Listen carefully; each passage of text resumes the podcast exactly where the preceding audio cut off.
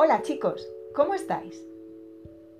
Hoy quiero hablaros sobre un verbo que todos utilizamos pues lo necesitamos para vivir.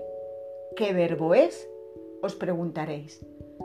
Pues es el verbo dormir, un verbo muy necesario para vivir, ¿verdad? Y es que yo tengo que deciros mm, que no he pegado ojo esta noche. Sí, es cierto. No he conseguido dormir absolutamente nada. O lo que es lo mismo, he pasado la noche en blanco. Y es extraño, porque yo normalmente duermo como un lirón. Un lirón es un mamífero similar a un ratón que se caracteriza por invernar 183 días al año. Así que cuando alguien duerme como un lirón, es que duerme muchísimo.